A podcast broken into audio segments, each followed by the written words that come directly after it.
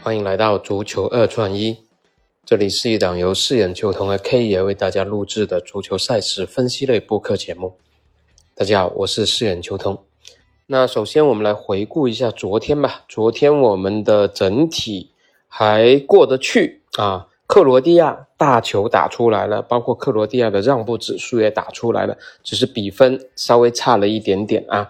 然后土耳其这一场是出了一个小意外啊，但是我们的预警还是比较靠谱的，全场是小球。那场比赛其实我看到有不少朋友其实都是比较倾向于大球的，但他全场确实打出一个小球的一个结果，跟我们的预想还是一样的。两队这种。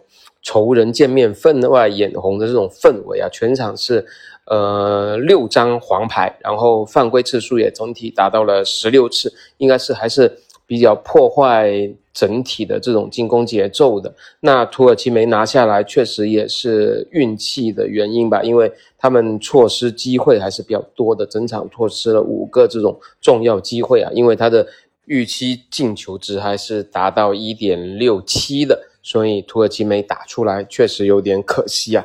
那我们两场比赛，呃，整体还是一个比较良性的一个走势吧，这个思路。那今天，呃，时间依然是有点晚了啊，所以竞彩赶不及了。今天给大家继续分享我们常规的这种投注娱乐吧。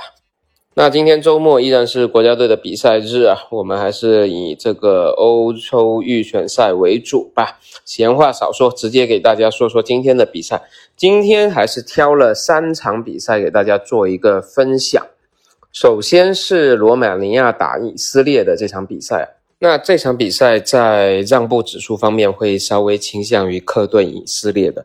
那这场比赛目前亚洲机构的让步是减零点五。那会看好以色列在客场能够抢分。由于竞彩是没办法现在去投注了，但是我们会比较看好进球数是二和三球。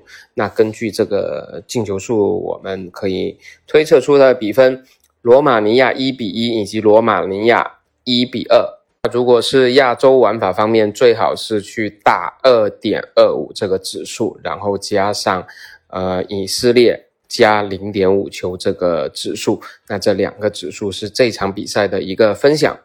那另外一场是科索沃打瑞士的这场比赛，那这一场瑞士是在客场让步零点七五，而这一场我们会相对倾向于主队科索沃，科索沃加零点七五的这样一个让步指数。那瑞士方面是前后都有两名关键球员不能登场，包括他们的前锋恩博洛。还有他们的后卫威德莫，这两个人对于球队的影响还是比较大的。而同样这场比赛也会倾向一个大的一个格局，在亚洲玩法方面，建议大家可以去双方都进球。然后比分方面就是科索沃一比一以及科索沃二比一这样的一个比分。那这两场进球数的思路都是一样的，两球和三球啊，国际比分一比一、二比一这样的一个比分。那最后再来看一场今天晚上会相对比较热门的一场重头戏啊，意大利在客场挑战北马其顿啊。那这是意大利新任主帅斯帕莱蒂的首秀啊，在曼奇尼撂挑子之后，斯帕莱蒂是成为了意大利的主帅。那这场比赛的让步指数是在一点二五，客队意大利让步一点二五。那从这个指数来看，其实对意大利，我个人是不太放心的，因为上一次交锋，我们知道北马其顿是在客场一比零战胜了意大利啊，那一场比赛意大利是主场让步一点七五，那回到客场，意大利连退两档，只有一点二五，在北马其顿六月份被英格兰七比零横扫，这种市场的这种形象跌落谷底的情况下，连。降两档的这种让步指数，以及今天晚上给出的一个高回报，以及意大利这种赢一个球输半博全的这种投注思路啊，应该会让意大利稍微有比较大的一个热度。所以今天晚上我建议这场比赛大家要谨慎了。如果这场比赛去投注的话，也尽量选择或者等到意大利让步一球的时候再去入手。所以这场比赛会倾向是一个小的格局啊。不看好意大利能取得一场大胜。我觉得斯帕莱蒂在接手意大利之后，他还是需要重新去打磨一下。虽然人还是那些人，但是重新的粘合还是有必要的，并非是一第一场比赛就能够完全的展示出来。